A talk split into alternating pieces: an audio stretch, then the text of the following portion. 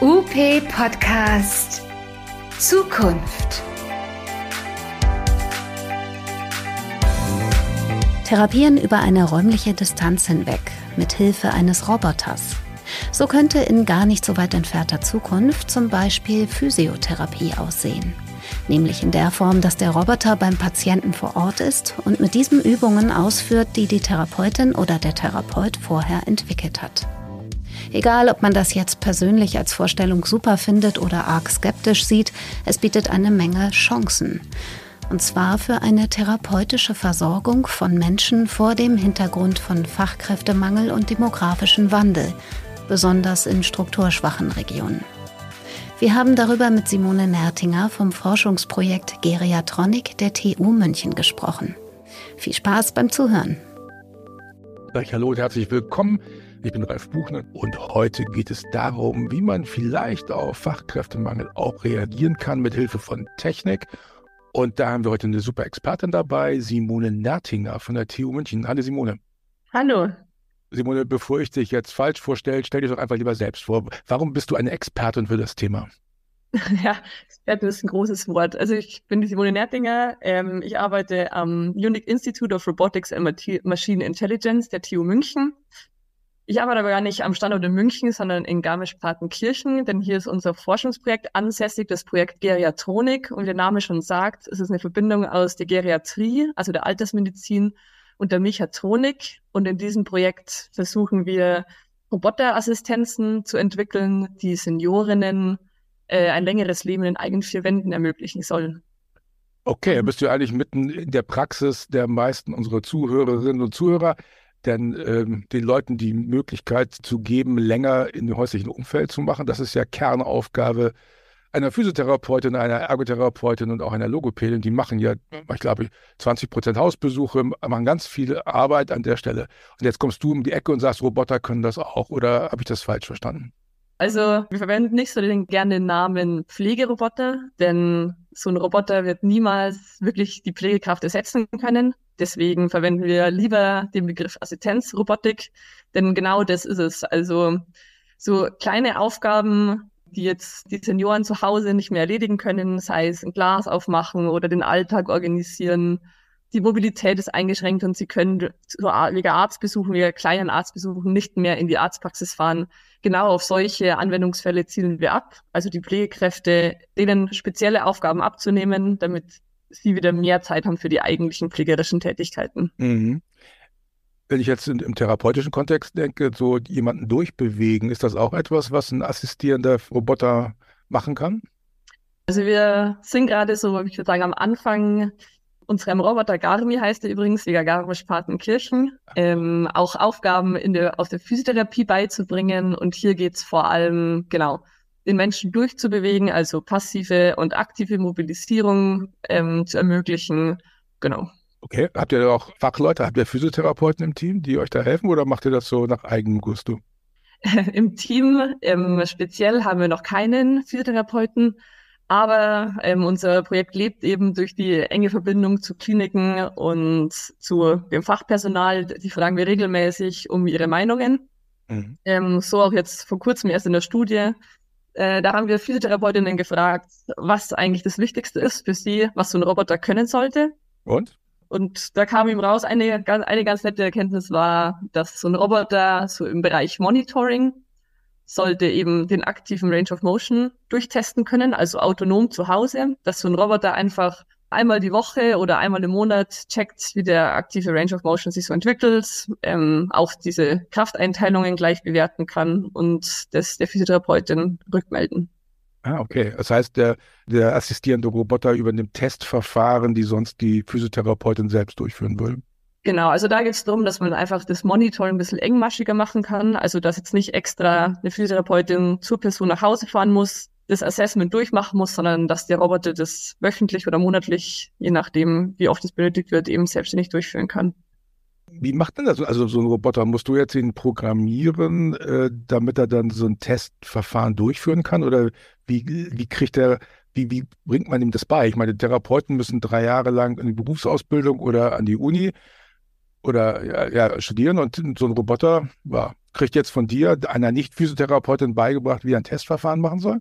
Also ähm, am ganz am Anfang steht die technische Entwicklung. Also ein Grundsatz ist, welche, welche Roboter wir verwenden. Ich denke, wenn man jetzt so an die Roboter denkt, die man kennt, das sind so große Roboter, die Autos zusammenbauen. Unsere Roboter unterscheiden sich dann einem großen Punkt von diesen Robotern und zwar sind unsere Roboter feinfühlig. Also die können Kräfte, die auf den Roboterarm wirken, genau messen und das auch dem Physiotherapeuten an, der irgendwo ähm, in seiner Praxis steht, auch rückmelden. Also es besteht immer eine zweiseitige Kraftrückkopplung. Mhm. Also ich kann das mal ein praktischen Beispiel. Noch ein bisschen besser. Ja, ich, ich habe einen Film zur Vorbereitung gesehen im Tigerentenclub. Da bist du und da habt ihr einen Film eingespielt, wo ein Roboter von euch, ich glaube, einen Luftballon, einen aufgeblasenen Luftballon fängt oder von A nach B befördert. Und da habe ich schon gedacht, wow, beeindruckend, denn so ein Luftballon geht ja auch mal schnell kaputt. Ne? Aber das ist kein Problem für eure. Genau, das ist eben der große Vorteil von diesen Robotern, die wir verwenden. Die sind feinfühlig und können genau die Kräfte messen, die auf den Roboterarm wirken und somit erkennt er auch sofort, wenn er den Luftballon berührt, kann dann sofort ähm, dementsprechend reagieren und zurückfahren. Mhm. Gibt es da nicht irgendwie Fehlerdinger? Also stelle ich mir so vor, wow, dann, also ich habe gerade neulich gehört, Tesla fährt dann plötzlich im autonomen Fahren plötzlich an und macht Sachen kaputt. Besteht nicht hier auch die Gefahr, dass plötzlich der Luftballon kaputt geht, weil der Roboter irgendwie einen Defekt oder so hat? Gibt es da Systeme, die sowas verhindern? Also die Sicherheit spielt natürlich die wichtigste Rolle in der Entwicklung von unseren Systemen.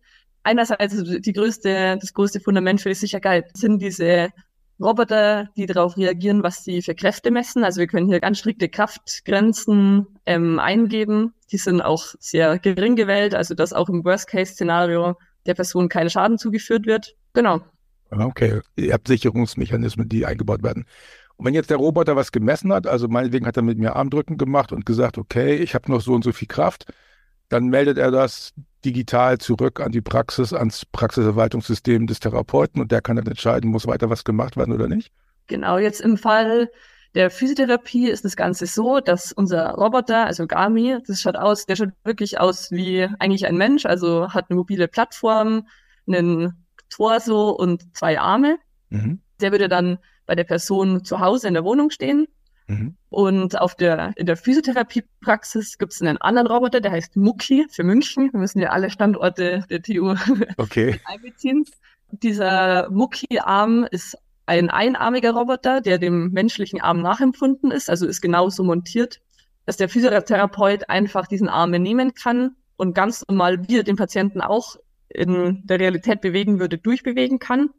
Und auf der anderen Seite nimmt dann Gami den Arm von der wirklichen Patientin und bewegt den Arm der Patientin genau so, wie der Physiotherapeut in seiner Praxis diesen Roboterarm bewegt. Also der Roboterarm wird eins zu eins, stellt quasi eins zu eins den Arm der Patientin vor Ort da und es wird quasi in live, in Realtime übertragen. ist ja cool. Also das heißt, äh, ich arbeite als Therapeut am Arm des Patienten und zwar habe ich keinen virtuellen Zwilling, sondern einen digitalen oder einen Roboter-Zwilling, der dann meine Arbeiten macht. Eigentlich ein haptisches Eingabegerät. Also man hat den Roboterarm in der Hand und ähm, genau der Roboterarm ist auch so eingestellt, dass er dem menschlichen Arm nachempfunden ist, also dass auch so das Gewichtsverhältnis ungefähr gleich ist. Habt ihr schon mal einen Physiotherapeuten an so einen Arm rangesetzt? Gerade sind wir in dieser technischen Entwicklung erst, gerade ist nur Ellenbogenflexion und Extension freigeschalten. Ja. Da sind wir leider noch nicht so weit, dass wir gerade Tests mit Physiotherapeutinnen wirklich an diesem Arm durchführen können.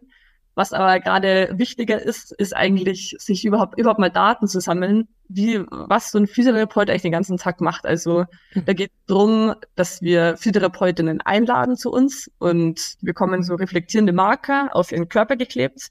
Und somit können alle Gelenkwinkel, die Bewegungen, die der Physiotherapeut so ausführt, ähm, aufgenommen werden. Und gerade nehmen wir einfach mal Daten auf. Da geht es darum, welche Griffarten braucht so ein Physiotherapeut eigentlich. Also mhm. ist unser Roboter eigentlich imstande, alle Griffarten äh, durchzuführen? Überhaupt, wo greift er den Patienten? Also greift er den immer ganz distal am Segment an oder variiert es? Und ein ganz wichtiger Punkt ist, macht es eigentlich jeder Physiotherapeut gleich? Oder gibt es da große Unterschiede? mhm. die wir eingehen müssen und dann erstmal schauen, was eigentlich das Optimum ist. Ah, jetzt kommen wir ja zu dem Thema. Das ist ja der Unterschied zwischen einem, einer Physiotherapeutin oder einem Physiotherapeut oder einem Roboterarm. Der Roboterarm kann, wenn er zehn Physiotherapeuten beobachtet hat, das irgendwie zusammenführen, während ja ein normaler Mensch sozusagen seine Sache kennt, noch was Neues lernen kann, aber er kann ja nie die Erfahrung von nicht nur zehn, sondern 100 oder 1000 Therapeuten aggregieren. Das heißt, der Roboter müsste nachher eigentlich mehr Griffe und Methodik drauf haben als ein normaler Physiotherapeut, oder? Gerade sind wir in der Phase, wo wir einfach mal die Daten sammeln und schauen, wie unterschiedlich das Ganze eigentlich ist. Ganz interessant ist hier zu sehen, dass Physiotherapeuten auch so ganz standardisierte ähm, Verfahren, wie zum Beispiel jetzt ein Range of Motion Assessment vom Schultergelenk. Da gibt es ganz verschiedene Herangehensweisen, aber ähm, die Bewegung, die dann wieder am Patienten wirklich ausgeführt wird, die ist sehr, also intra- und interindividuell sehr gleich. Also, mhm. obwohl es verschiedene Herangehensweisen gibt, ist das Ergebnis gleich und das ähm, spielt uns natürlich in die Karten, dass später, dass es viele verschiedene Variationen gibt, wie dieser Roboter ähm, die Aufgabe ausführen kann. Mhm. Jetzt hast du ja, dass du erzählt hast, ist ja, dass ich als Therapeut an diesem Arm, diesem virtuellen Patientenarm oder haptischen virtuellen, wie immer man den nennt, arbeite.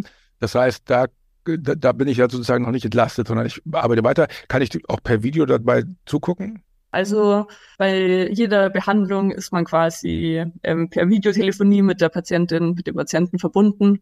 Das ist ja eine ganz große Sache, um den menschlichen Kontakt eben auch zu bewahren. Ja, und jetzt, aber das hilft mir ja nicht, wenn ich gar keine Fachkräfte habe. Kann ich jetzt, wenn ich das ein paar Mal gemacht habe, dem Computer, dem Roboter auch sagen, ey, jetzt machst du es mal alleine? Also die eine Sache ist, der Physiotherapeut kann sich live in das Wohnzimmer von der Patientin schalten, kann einmal den Arm durchbewegen. Da kommt wieder diese zweiseitige Kraftrückkopplung ins Spiel. Also man kann dem Patienten jetzt auch sagen, jetzt bitte schauen wir mal, wie viel Kraft du schon aufgebaut hast. Jetzt drück mal so fest, wie es geht, gegen meinen Arm. Der Physiotherapeut kann den Arm auf den Roboterarm legen und genau spüren, wie viel Kraft eigentlich ankommt. Oh, also okay. es ist wirklich, man kann sich vorstellen, wie als würde man den Arm der Patienten selber in der Hand halten und genau spüren, wie viel Kraft da so aufkommt. Ähm, also man kann das Gelenk mal durchbewegen, schauen, wo vielleicht ähm, Einschränkungen bestehen. Dann kann man Gami eine bestimmte Trajektorie, Bewegungstrajektorie einspeichern. Was ist das denn? Was ist eine Trajektorie? Also, oder genau, äh, einfach zum Beispiel eine bestimmte Aufgabe, zum Beispiel den Ellenbogen, sei es, also eine bestimmte Bewegung einspielen. Mhm. Im Optimum hier ist natürlich äh, der große Vorteil gegenüber einer Bewegungsschiene. Man kann jetzt nicht nur das Gelenk in einer Bewegungsachse bewegen, sondern könnte jetzt wirklich Alltagsbewegungen einspielen, wie zum Beispiel eine Tasse aus einem Schrank greifen, also die Bewegungen nachempfinden, diese Übung dann Gami einprogrammieren und dann sagen, so, Gami macht das mit, mit, mit Ihnen jetzt mal eine Viertelstunde und danach komme ich wieder zurück und dann können wir eine andere Übung einspeichern. Jetzt heißt, dass wir hier so ein Trainings, also es ist ja, wenn ich jetzt mal das mit einem Fitnessstudio vergleiche, da habe ich ja sehr, kann ich ja nur Muskelgruppen oder so trainieren, aber keine differenzierten Bewegungen. Das heißt, eigentlich ist so ein Roboter ein viel differenzierteres Trainingsgerät, als ich das jemals in einem Fitnessstudio erleben werde. Oder habe ich das falsch verstanden? Genau, also eigentlich ist jegliche Bewegung wäre dann durchführbar. Mhm.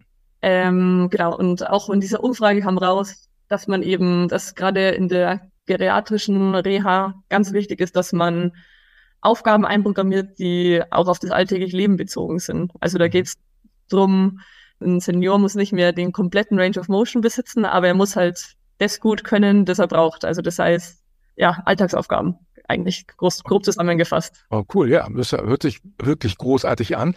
Jetzt sagst du ja, da steht, da steht ein, ein Assistenzroboter und in der Praxis steht einer. Die erste Angst als Physiotherapeutin oder als Physiotherapeut hätte ich, ähm, übrigens auch als Ergotherapeut oder als Ergotherapeut, das ist, ja. wahrscheinlich kann man die Synonym verwenden, äh, hätte ich, dass ich ja dann denke, oh, da muss ich erst mal lernen, wie man äh, Roboter programmiert. Wie ist denn das User Interface? Also wie ist die Schnittstelle zu mir als Therapeutin oder als Therapeut? Habe ich eine realistische Chance, solche Teile zu benutzen? Oder ist das wie Autofahren oder ist das wie Computerprogrammieren? nee, überhaupt nicht. Also äh, wie Pro Computerprogrammieren ist es überhaupt nicht. Also es äh, ist ganz wichtig, dass es einfache Eingabestellen, Schnittstellen gibt für uns. Im Falle der Physiotherapie würde das einfach so ausschauen, dass man diesen Arm startet, dann gehen quasi die Bremsen auf und er empfiehlt, also er hat die gleichen, wie sagt man da, ja, fühlt sich einfach an wie der menschliche Arm und dann mhm. bewegt man den durch. Und Gami hat in der Zeit schon mal den Arm des Patienten gefasst und kann dann somit quasi den Arm durchbewegen. Im Falle der Telemedizin, also wir haben das Ganze auch für Untersuchungen wie zum Beispiel äh, Ultraschallaufnahmen, mhm. sind auch schon möglich. Also Garmin nimmt dann ein Ultraschallgerät, das muss natürlich positioniert sein, irgendwo in einem erreichbaren, also irgendwo, wo er hinkommt. Und dafür haben wir jetzt erst vor kurzem Studien gemacht mit Ärztinnen. Und es war sehr schön zu sehen, dass ich denke, beim zweiten, beim zweiten oder dritten Versuch ging das schon 1A und die konnten perfekt eine Ultraschalluntersuchung durchführen. Das heißt, wenn, wenn man keinen hat in der Praxis, der Ultraschall gut kann, dann kann man Roboter machen lassen dann. Genau, das ist eben der Vorteil. Gami ist ja zu Hause und mhm. da kann sich jetzt die Physiotherapeutin drauf zuschalten und Physiotherapie durchführen. Zehn Minuten später wäre es aber schon möglich, dass sich eine Ärztin drauf zuschaltet und da andere Vitalparameter checkt. Genau, und was auch wichtig ist, ist eben, also Palpation geht mhm. gut, eben wegen dieser Kraftrückkopplung. Also mhm. man kann den Roboter dann genau auf den Bauchraum des Patienten führen und bekommt dann genau mit, was da für Widerstände ähm, quasi am Bauch herrschen. Kann man auch irgendwann EKG schreiben? Also theoretisch müsste es ja auch gehen, ne? Haben wir jetzt noch nicht ausprobiert, aber ist eine, ist eine Funktion, die wir bestimmt noch entwickeln müssen. Okay. Jetzt bin ich Physiotherapeutin und denke so, ja, könnte ich mir vorstellen bei bestimmten Patienten, aber das ist ja unbezahlbar. Ist sowas nicht wahnsinnig teuer? Also die Kostenfrage ist natürlich zentral, dass wir was entwickeln, was danach auch zur, zum Einsatz kommt. Gerade ist es noch so, es ist schwierig abzuschätzen. Wir behalten die, also wir sind da in Rücksprache mit Krankenkassen, dass wir die Kosten im Auge behalten. Aber gerade ist es wahnsinnig schwierig abzuschätzen, wie viel dann wirklich dieses Produkt am Ende kosten wird. Mhm. Ähm, weil es gibt gerade, also Gami ist äh, ein Prototyp und es gibt die nur einmal. Natürlich sinken die Kosten da wahnsinnig, wenn es in die Serienfertigung geht. Okay, du kennst ja, also ich glaube, was kostet, was kostet so ein Saugroboter, der meine Wohnung selbst wischt, der ist bei 600, 700 Euro oder so, ne? Ja. Ich habe selber keinen, aber okay. sowas in dem Maß. Ja, das ist ja auch unintelligent, das Teil, das macht das nicht ordentlich. Aber wenn ich jetzt Gami ab, äh, ist das realistisch, dass man irgendwann mal so, dass man den so kauft wie ein Haushaltsgerät? Also glaubst du, dass das jemals passieren wird? Also ich denke, wenn Gami zum Einsatz kommt, dann geht es über Mon also dann gibt es wie eine monatliche Miete. Mhm. Also man leiht sich dann Gami für den Zeitraum, wo er quasi benötigt wird, sei es über Monate oder Jahre, und kann ihn dann wieder zurückgeben.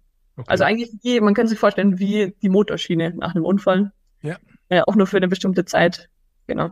Die Krankenkasse leiht einen dann den aus sozusagen, ne? Die wird das dann finanzieren, ja. Genau. Ja, sehr spannend wenn ich jetzt das hier gehört habe und dich gehört habe und sage, oh, das ist ja total spannend, aber warum sind da keine Physiotherapeuten im Team und ich will unbedingt Kontakt zu dir aufnehmen? Ist das irgendwie möglich oder ist das ein abgeschottetes System, wo noch keiner reingucken darf? Oder, oder gibt es Möglichkeiten, sich zu beteiligen oder äh, darum gebeten, also wenn ich eingeladen werden möchte, auch mal als Versuchsperson wahrgenommen zu werden, gibt es da eine mhm. Möglichkeit?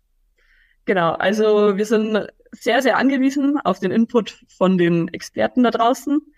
Wir starten regelmäßig verschiedene Studienaufrufe. Da suchen wir meistens bestimmte Zielgruppen. Jetzt letztes Mal waren es Physiotherapeutinnen. Wir haben aber schon viele Studien gemacht mit Pflegekräften, Ärztinnen, so wie jetzt in den letzten zwei Wochen, wo wir eben dann bestimmte Teile unserer verschiedenen Systeme testen. Also da war es jetzt gerade die Bedienbarkeit von dieser Telemedizinstation, um Ultraschall durchzuführen. Gerade sind wir fleißig am Datensammeln von Physiotherapeutinnen. Mhm. Also wenn jemand Lust hat, mal so ein 3D Motion Capturing durchzu mitzumachen, dann ist man herzlich eingeladen, auf unsere Internetseite zu gehen und uns eine E-Mail zu schreiben. Okay, alles klar. Also wer jetzt äh, Luft, äh, wer jetzt Lust bekommen hat, virtuelle Assistenzrobotik einzusetzen in der Therapie, der kann sich an Simone wenden. Und ähm, was glaubst du, wie lange wird das noch dauern, bis sowas mal bis ich sowas live erlebe in der Praxis? Mhm, ist die meistgestellte und auch die schwierigste Frage, mhm. wann es jetzt sowas wirklich mal gibt. Ähm, wir sehen das Ganze natürlich größtenteils von der technischen Seite. Da würde ich jetzt sagen, am Beispiel der Physiotherapie, ähm, wir haben es jetzt geschafft, die einfache Bewegung Ellbogenflexion, Extension freizuschalten. Also hier funktioniert es ganz gut und somit sind wir, also wir versuchen immer jetzt diese einfache Bewegung so weit zu bringen, damit wir hier erste Nutzertests machen können, mhm. um dann Feedback einzuholen, um weitere, schwierigere Gelenke freizuschalten und dann, das geht quasi immer in so Kreisen, in so Entwicklungskreisen. Mhm. Ähm, also worauf wir natürlich keinen Einfluss haben, ist so die generelle Entwicklung dieses Ganzen, also der ganzen drum Infrastruktur drumherum, sei es ähm, ethische Richtlinien, wie programmieren wir eigentlich bei so Fragen, die die Ethik betreffen, wie programmieren wir dann GAMI? Mhm. Ähm, hier gibt es Stellungnahmen vom Deutschen Ethikrat, nach denen wir uns, an die wir uns halten. Was steht da drin? Also was, was muss ich vorstellen? Gibt es also, so wie ich das aus Science-Fiction-Literatur kenne, Roboter dürfen Menschen nichts tun oder sowas? Also gibt es so, so Grundregeln. Zentral ist, dass die Selbstbestimmung immer noch bei der zu pflegenden Person, dass die erhalten wird, mhm. ähm, dass man immer das System so ändern kann, wie es einem selber passt. Also dass die Hoheit immer noch bei Menschen liegt. Und ganz zentral ist auch, dass Pflegekräfte nicht ersetzt werden sollen. Also die Assistenzrobotik soll zur Verbesserung der Pflege dienen, aber er soll nicht Stellen streichen, sondern eben die Pflege verbessern und implementieren. Okay, aber jetzt, aber eigentlich habe ich gedacht, wir machen Roboter auch, weil wir Fachkräftemangel haben und nicht mehr genug Leute haben, um all die Leute zu versorgen, die da Versorgung brauchen. Exakt, ist äh, ja bisschen kontrovers. Wenn man das so sagt, es, es dürfen keine Stellen dadurch wegfallen, ähm, geht man natürlich aus, dass, dass Vollbesetzung herrscht und kein Pflegekraftmangel. Was okay, leider. Ja. okay, gut. Also man sieht, das ist ein durchaus kontroverses Thema. Also was sagst du den Leuten, die jetzt dazugehört haben und gesagt haben, oh, sind sich mit Grausen abwenden und sagen, oh Gott, oh Gott, Roboter in der Therapie, hoffentlich erlebe ich das nie mehr. Was würdest du denen sagen? Warum ist das, warum lohnt es sich, mit, dich mit dem Thema doch zu beschäftigen? Also ich denke, es wird kommen. Es wird in kleinen Schritten kommen. Also es fängt mit einfacheren Robotern an. Ich finde, ein gutes Beispiel ist immer, wer hätte vor 20 Jahren gedacht, dass so ein Roboter die Wohnung staubsaugt. Also da wäre wahrscheinlich kein Mensch drauf gekommen. Und jetzt ist es, würde ich sagen, ja, ziemlich normal. Ja. Und jeder weiß, dass der einem nichts tut, sondern seine Arbeit erledigt. Mhm. Und ich glaube, in diesen kleinen Schritten kann man sich auch den Einzug von diesen Assistenzrobotern vorstellen. Also es wird anfangen, dass es einfach Motorschienen gibt, die vielleicht intelligenter sind, die so viel Kraft ausüben, also die man, die quasi, ja, nur eingreifen, wenn der Mensch gerade genau in dem Bewegungsmaß keine Kraft hat, aber in, in anderen quasi äh, Gelenkpositionen den Menschen dann Widerstand geben. Also diese Assist as Needed Funktion. Genau. Hört sich doch gut an. Schön. Also ich bin, äh, ich finde es toll. Ich finde es klasse. Das macht ja auch Sinn. Und ich glaube, es ist schlauer, sich damit zu beschäftigen und zu, zu gucken, ob man vielleicht auch mal mitmachen kann bei euch, als dagegen zu wettern. Ähm, denn auf jeden Fall hilft es ja auch bei Routinearbeiten, einem Arbeiten abzunehmen, die man gar nicht immer wieder machen will. Also wir haben gerade ja auch in, im geriatrischen Setting oft die, das Problem, dass wir gar keine Leute haben, die Lust haben, das dauerhaft zu machen, immer wiederkehrende Sachen zu machen, die Patienten brauchen. Da sind Roboter bestimmt hilfreich. Simone, vielen Dank, dass du Zeit für uns hattest. Ähm, ich äh, hoffe, dass du gleich wieder loslegen kannst, das weiter zu entwickeln. Und äh, ich bedanke mich bei allen Zuhörern und Zuhörern, die jetzt sich die Zeit genommen haben, uns zuzuhören. Und vielleicht meldet der eine oder, oder die eine oder andere sich ja auch bei dir, Simone. Schöne Grüße an Gami und Muki und äh, viel Spaß beim Umsetzen. Vielen Dank, den Gruß richtig aus. Das war UP Podcast, der Podcast rund um Therapie und Praxis. Wir sind zu finden bei Spotify, Deezer, Google Podcasts und Apple Podcasts und natürlich auch auf up-aktuell.de slash podcast. Folgt uns und teilt uns und hinterlasst uns eure Bewertung bei Instagram, Facebook oder YouTube. Bis zum nächsten Mal.